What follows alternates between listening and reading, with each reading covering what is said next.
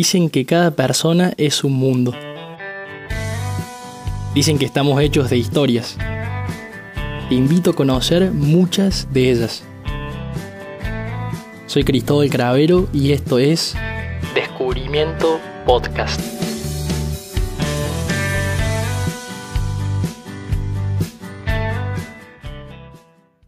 Bienvenidos a todos y todas a un nuevo episodio de Descubrimiento Podcast. Una vez más, damos gracias a Radio Juventudes, que generosamente nos están prestando el estudio para grabar. Hoy estamos con Marcos Lozada, un joven cordobés que tiene 26 años, y junto a José, un amigo, fundaron ya en 2016 Berkel, que es una empresa tecnológica que está asociada al mundo del metaverso y también del blockchain. Ahora Marcos nos va a contar en un momento sobre qué se trata. Así que Marcos, para completar, para el que no te conoce, ¿quién es Marcos Lozada? En resumidas cuentas. Bueno, yo soy un ingeniero en software de la Universidad Católica de Córdoba. Em, vengo de una familia católica, comparto todos esos valores, gracias a Dios. Y mm, también soy profesor de la Universidad Católica. Doy un seminario en blockchain junto a José, como decías vos. No arrancamos tan temprano, pero desde 2019 venimos más o menos trabajando juntos. Y mm, nada, me apasiona la tecnología. Siempre me gustó todo lo que es blockchain, criptomonedas, esto que decías, metaverso, todo el mundo digital. Por eso estudié eso, ingeniería eh, en software. Y nada, básicamente me encanta innovar, por eso creamos una startup me parece. Y no me salí del mundo tradicional. Yo trabajé como developer un tiempo, trabajé como en ventas de un software ERP, que la verdad no me gustaba mucho lo tradicional y me llevó a crear mi propio negocio. Y por eso, bueno, estamos creando esto, esta nueva empresa. Me tomo ahí esto que decís, hoy con el diario del lunes y viendo para atrás en tu vida. ¿qué había en vos que, te llevó a emprender? Esto que decís de ir más allá de lo tradicional, eh, buscar por ahí conectar lo que a vos te gustaba y las posibilidades reales de, emprendedurismo que, viste. Sí, totalmente. Yo creo que algo que me caracteriza a mí, bueno, los que me conocen lo saben, es que soy una persona inquieta. Eh, no me puedo quedar en lo tradicional o, o en lo simple, siempre me gusta moverme hacia cosas mayores. Yo creo que no hay límites. O sea, si yo, si uno quiere llegar a, a la meta que quiera, sea algo mm, que uno piense, no sé, quiero hablar con Messi dos horas. Yo creo que el que, el que se lo propone, lo consigue. Y, y bueno, de eso se basa mi espíritu emprendedor, mi espíritu de, de querer hacer algo, de, de salirme un poco de, lo tradicional, ¿no? Y bueno, de esta inquietud me lleva a querer hacer una empresa, formar un equipo que comparta valores, que, comparta toda esta, esta motivación, un equipo de misionarios, le digo yo, gente que, vea la misión de la empresa. Capaz que al principio la tengamos que remar un poco todos, pero, pero bueno, eso es lo que más me motiva, ¿no?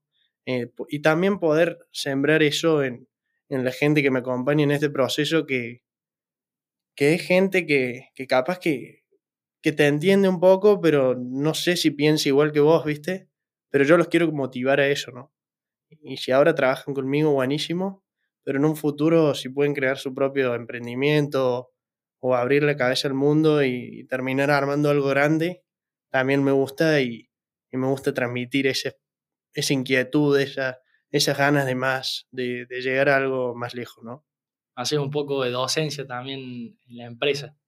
Totalmente, eso, siempre que haya que dar un consejo o contar cómo hicimos algo, por más que sea algo capaz que decís. Eh, no sé si me lo contarían en un trabajo, ¿entendés? Eh, yo, yo siempre estoy abierto o, nada, lo que se puede ayudar eh, es buenísimo, ¿no? Bueno, te cuento, estaba investigando un poco yo no entiendo tanto de, del rubro, y vi una nota que te hizo la voz del interior y decía que Berkeley es se trata de una solución segura, legal y eficiente, conectando bienes tangibles, la blockchain y el metaverso. Así que vamos desgranando de poco con una definición de diccionario. ¿Qué es la blockchain? Digamos, eh, explicado brevemente o simplemente. Bien. Lo, más simple que se pueda porque te veo ahí la cara. Perfecto, perfecto. No, no, mira, yo como docente y, esto lo fui aprendiendo con el tiempo, la mayoría de la gente que viene a descubrir qué es el blockchain no, lo entiende. Lo más fácil es, explicarlo como una cadena de bloques. Eh, y en esto digo, cada bloque es a donde se alojan eh, cierta información y crean una base de datos. Una base de datos cualquiera, como yo tengo mi Google Drive y guardo archivos. Bueno, en, en la blockchain cada cuadrado de estos, cada cubo, está eh, unido al que sigue, sería, hagamos como una cadena de registro, por eso es una cadena de bloques. Y básicamente, no sé, se usa mucho con las criptomonedas, con, el dinero, y por ejemplo, en, en ese bloque va a ser una página de un cuaderno, y yo voy a escribir, yo te transfiero, Chris, 200 pesos, y queda escrito en ese bloque. Bueno, después vos me devolvés 100 porque, no sé, era una operación que se hacía, ¿no? Y bueno, todo ese registro de transacciones que se van escribiendo en esa hoja, en ese bloque, llega un momento que tiene cierta cantidad límite de, esas, de esos ítems, de esas operaciones que se pueden hacer. Claro, se llena y la se hoja. llena la hoja, se bloquea eso y ahí aparecen lo que son los mineros, el procesamiento sería que es lo que le da la seguridad.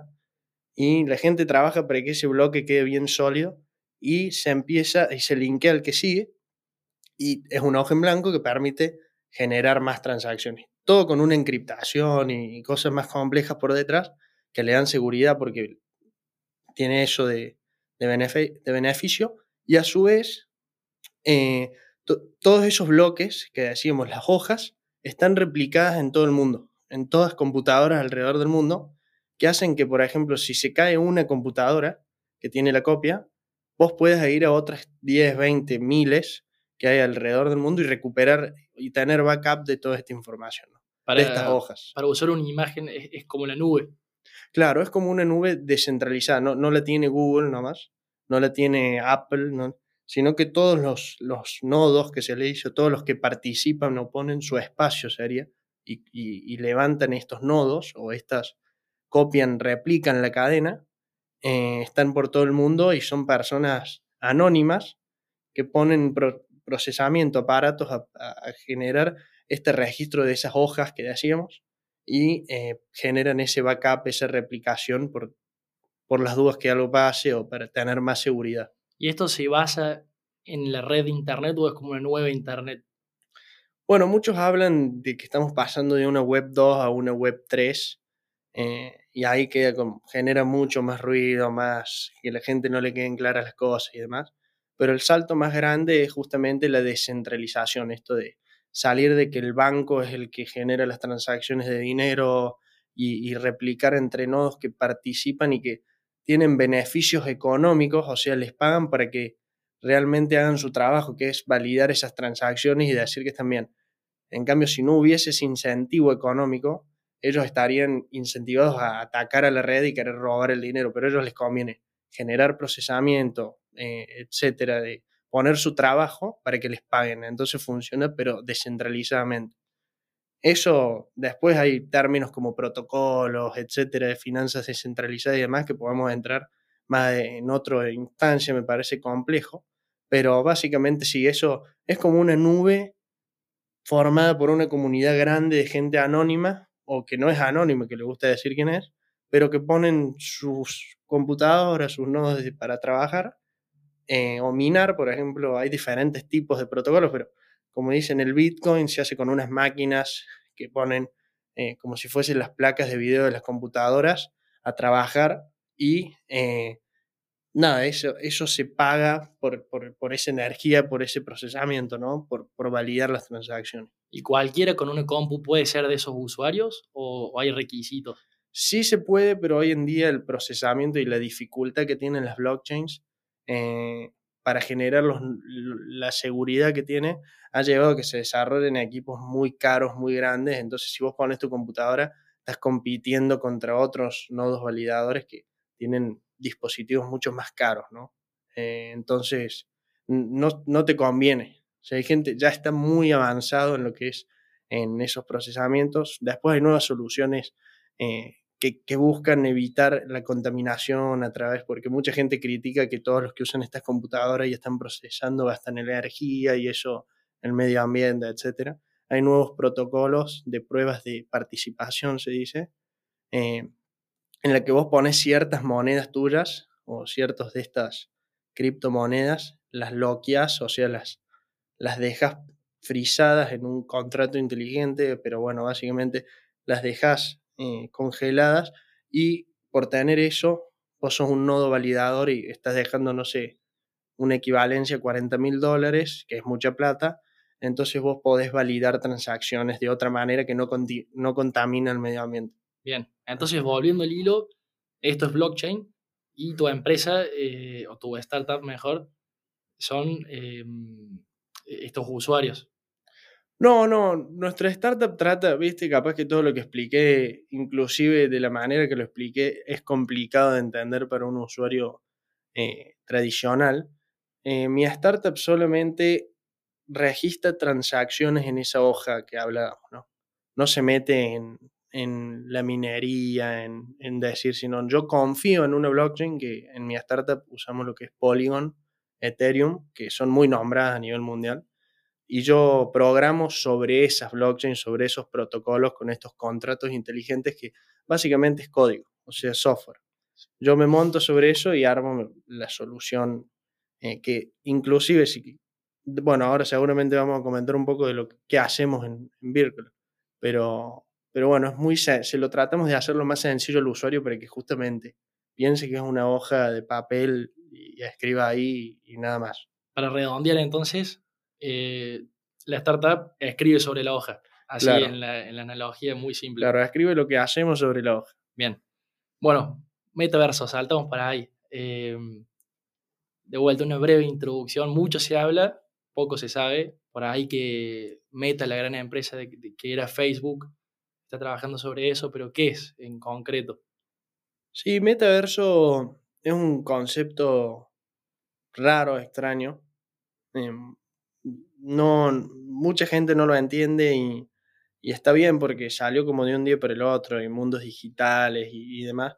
Básicamente yo creo que apuntamos a, a que nosotros como personas Así como en su momento salió el teléfono, después surgió el iPhone y interactúas con una pantalla digital eh, y el táctil y demás, y nadie entendía nada. Yo creo que de acá a cuatro años, o antes, ojalá cuatro o cinco años, eh, capaz que inclusive hasta dejemos de usar el, el, teléfono y vamos a andar con unos, unos anteojos o con unos, sí, unos anteojos, un dispositivo que nos permita, eh, así como estamos parados en el mundo digital, estar parados en un mundo, eh, así como estamos parados en el mundo físico, digo, estar parados en un mundo digital al mismo tiempo y empezar a interactuar entre las dos cosas.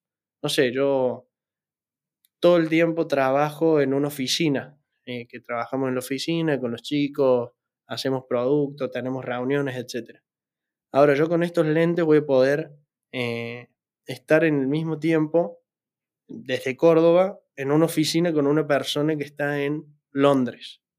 E incluso, e inclusive puedo tener hasta la misma cara todo, y que la, la, situación y que el momento y todo este, este experiencia que se genere sea muy humana pero digital. Entonces creo que el metaverso avanza para eso, ¿no? O sea, crear experiencias digitales eh, a las personas eh, en las que se permitan, porque en el metaverso no hay gravedad, en, o sea, en estos mundos digitales no hay gravedad, las posibilidades son infinitas, o sea, yo el otro día usaba tenemos ahí en la empresa un Oculus, que es un dispositivo de este meta que vos decís que, empezó a crear toda esta palabra metaverso y demás, eh, que te permite, eh, no sé, estar en una montaña rusa y estás sentado en una silla y, te genera la misma reacción, ¿no? O sea, o estar jugando el ping pong con dos controles y, y estás en la mesa, o sea, y puedes estar jugando con un amigo que esté en Francia, por ejemplo, o donde sea, ¿no? Entonces yo creo que es un integre no va a dejarse de usar el mundo físico, porque creo que ahí es donde compartís los valores, las amistades, el asado, lo que sea.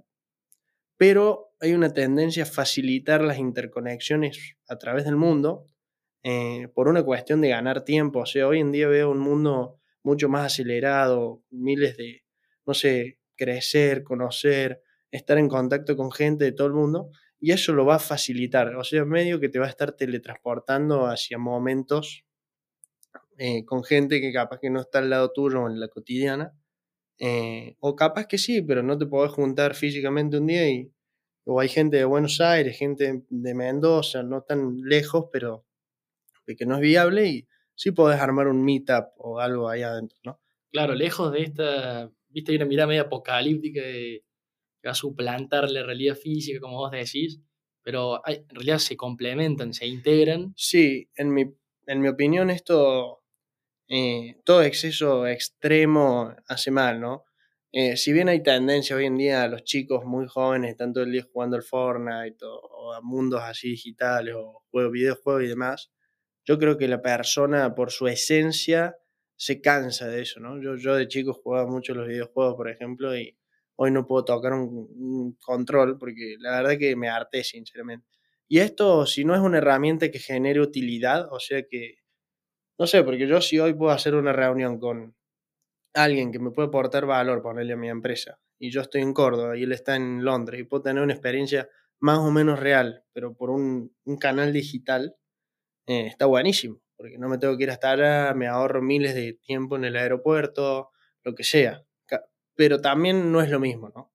O sea, no hay como la experiencia física, virtual, y lo vimos después de la pandemia y creo que era, nos gusta mucho lo, físico, ¿no? Como personas. Así es. Bueno, entonces, habiendo definido estos dos grandes conceptos eh, y volviendo, un poco lo decías, pero ¿cómo nace Berkeley? También con tu amigo y tu socio José. Y explícanos si es tan fácil decir, bueno, hago una startup, me meto en este mundo de los blockchains, del metaverso, o hay habilitaciones, pasos a dar, eh, que entrar a una red global, ¿qué tan fácil o difícil es crear este tipo de emprendimientos? Bien, eh, mi consejo de todo emprendedor es que primero no hay que tener miedo. Eh, los contactos se ganan por la voluntad que le pongas y, este hacia donde querés llegar vos, te lo, te lo ganas bien vos también por, o la persona se lo gana por los límites que se ponen uno mismo, porque terminar hablando con el número uno de tu rubro eh, lo definís vos. Si te mueves bien, si haces los contactos bien, el mundo y las puertas se te abren por voluntad propia o, o ajena, pero hay que saber estar, digamos. Y bueno, eso como un comentario principal a todo emprendedor. Y después, ¿cómo surge Virkel? Hoy en día, Virkel, bueno, fue como una secuencia. Empezamos siendo una startup, no era un, sí, digamos startup, pero era una empresa que hacía software a medida. Y básicamente eh, hacíamos consultoría. Eh, ¿Pero por qué? Yo trabajaba en rubro del software, eh, era developer, me dediqué un poco a ventas, como les decía. Pero viene un día José y me dice, Marcos, tenemos que empezar una empresa los dos juntos. Y yo le digo, bueno, la verdad que sí, vengo laburando hace un año y medio en pandemia en una software factory, estoy aburrido, todos los días hago lo mismo. Motivación cero, porque era un empleado más. Eh, no podía opinar en una empresa grande, procesos y demás. Entonces renuncié y ahí empezamos esta empresa que no sabíamos hacia dónde íbamos. Se llama BAS 256, Blockchain as a Service 256, que es un, número que se usa mucho en cripto y en blockchain. Sí queríamos hacer algo en cripto y empezamos trabajando en una solución que era de herencia, porque había mucha gente que perdía plata en criptomonedas o se morían o perdían la, la billetera, etcétera. Entonces era para que otros parientes puedan eh, recibir ese dinero. Después trabajamos en un proyecto Open Vino de tokenización de vinos. aprendimos mucho de tokenización ahí, de procesos de software, de cómo implementar una solución, etc. Te corto ahí, perdón. Eh, tokenizar, ¿qué es? Estuve leyendo un poco, pero... Tokenizar es, es un voucher, un vale. Eh, y en nuestro caso, por ejemplo, creábamos un token o un voucher por una botella de vino. Entonces yo creo un, en vez de que me den un, papel que dice vale por una coca y vos vas después y lo cambias en el mostrador, yo tenía un token que era un vale por un vino, pero en vez de cambiarlo en el mostrador, después yo se lo entregaba al, dueño de la bodega y él me manda el vino. Me correspondía uno por un token que yo tenía. Entonces empezamos a crear esos tokens por cosas físicas. Bien. Eh, va, el cliente este lo hacía con el vino. Bueno, trabajamos mucho con él. Después, llegó cierto tiempo, nos empezó a interesar un rubro fintech. Mi socio José había querido hacer una tarjeta de débito cripto y nos motivaba mucho. Conocimos a varios founders buenos del rubro fintech. Los creadores de, de Lemon Cash, de Velo, de Buenbit, Pizzo, de Pomelo eh, y demás. Y nos dimos cuenta que todas las empresas querían largar una tarjeta de débito cripto. Y dijimos, qué aburrido hacer lo mismo que están haciendo todos y se están matando por esto. Pero daba plata, o sea, era un negocio, o sea, hay mucha población, hay mucha gente, podía dar, eh, era rentable, etc. Pero dijimos, che, bueno, en eso nos topamos con, le hablábamos a, gente para que invierta, etcétera, viste, aprendiendo mucho de ese mundo también. Porque nuestro foco en este software factory que les decía era generar un producto. O sea, en el mientras aprender, aprender, aprender con clientes, etcétera, pero con foco en un producto. Y nada, ahí dijimos, ¿qué hacemos bien nosotros? Tokenizar cosas básicamente y desistimos la solución esta de la tarjeta de débito en el proceso ganas muchos contactos. Eso, como les decía, moverse siempre, ¿no? Hablar con gente, que te digan que no, que te cierren la puerta. Eso suma mucho y te da mucho know-how, sea donde sea, el rubro que sea y donde se muevan. Eso, siempre ser extrovertido y nos llevó a volver al rubro de la tokenización, que básicamente em, Dijimos con José, no más a la tarjeta de débito cripto, vamos a lo que hacemos bien, tokenizar activos, y ahí empezamos con Virgil. ¿Por qué Virgil? ¿Por qué ese nombre? Tiene la B de blockchain, de lo digital, etc. Y Circle, que es de Circle, que es el mundo. Entonces nosotros buscamos unir esto digital, el mundo de la blockchain, etc., con el mundo, eh, básicamente. Y de ahí el logo, etcétera, viene de ahí. Básicamente empezamos queriendo tokenizar real estate, cosas inmobiliarias, granos, todo, una plataforma para que vos pudieras entrar, tokenizar lo que quieras. Un gin, un vino, lo que se quiera, lo que el usuario quiera. Y ahí José, que es mi socio, que es abogado, Entrábamos a reuniones, la mayoría de la gente, 50, 60 personas, nos hablaron para tokenizar inmuebles. Y ahí es un mundo legal enorme, más en Argentina, en todo el mundo, te diría, fraccionar la gente, como dice, che, el inmueble, agarra un, un inmueble grande, la gente no, no toda la gente puede comprar eso, entonces lo fracciono por metro cuadrado y vendo el metro cuadrado y es un producto de inversión muy bueno, muy atractivo. Y en Argentina hay tanto los que son security, muchas legislaciones, NB, etcétera, que regulan eso y lo hacen muy difícil porque dividir la renta que se genera y después que te dé plata a todos los metros cuadrados y eso es, es complicado. Entonces desistimos lo que era granos, lo que era real estate y además, pero porque íbamos aprendiendo en el proceso, ¿no? y nos íbamos topando con varias trabas, varias, varias cuestiones que nos hacían aprender más y llegar a un producto mejor. Eso es lo que yo digo siempre, no es que no se aprende en el proceso. Todo es un, un aprendizaje. Y ahí em, fuimos al rubro de coleccionables.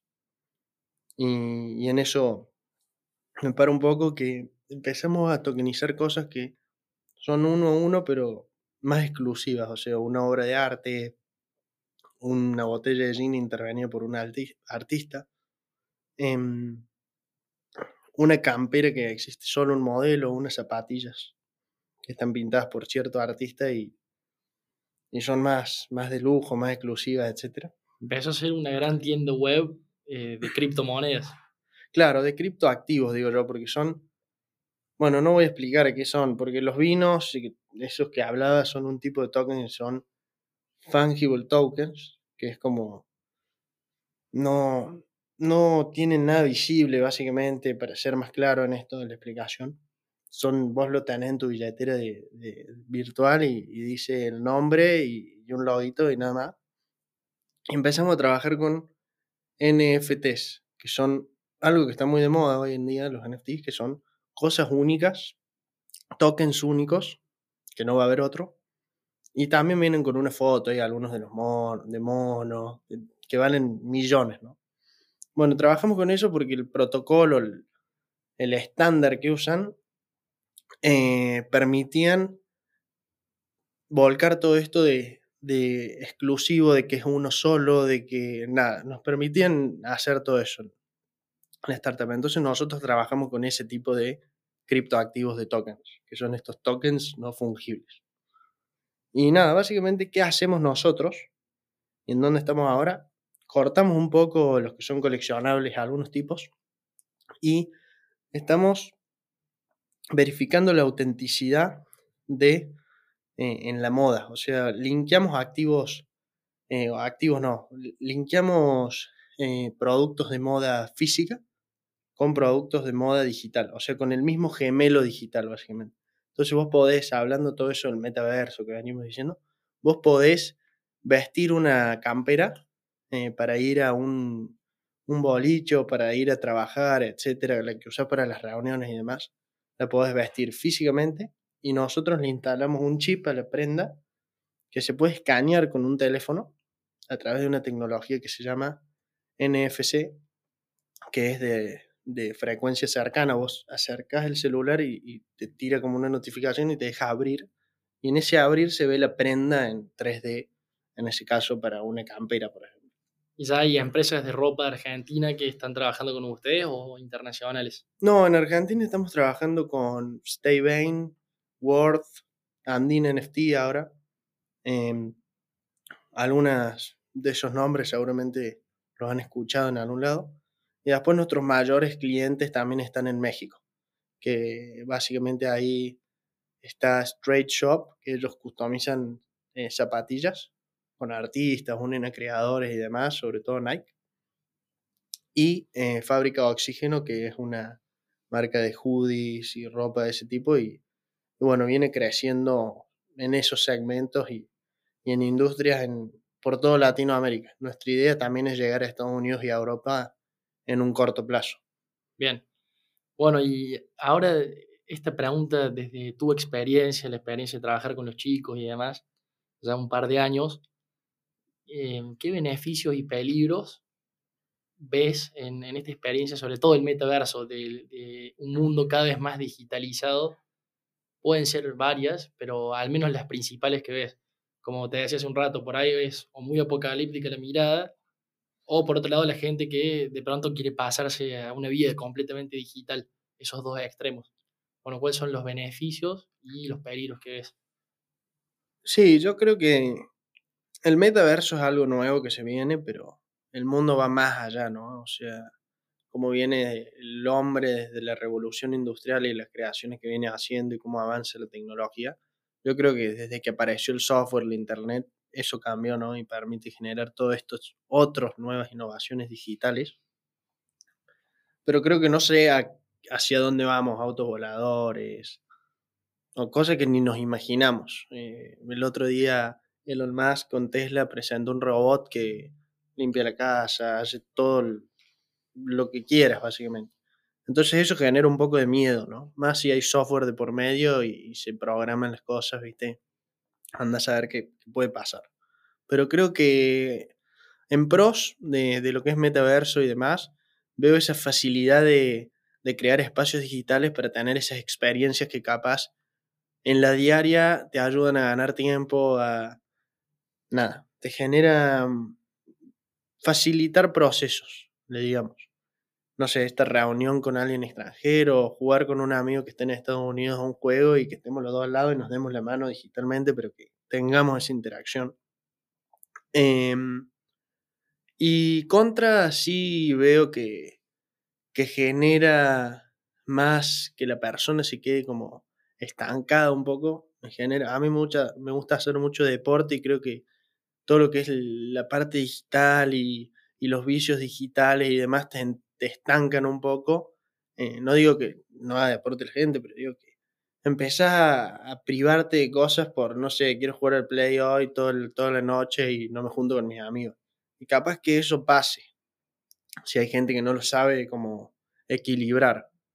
Eh, estoy hablando en mi personal eh, conclusión, ¿no? Pero creo que, nada, hay que ser conscientes y, poner límites como en todo.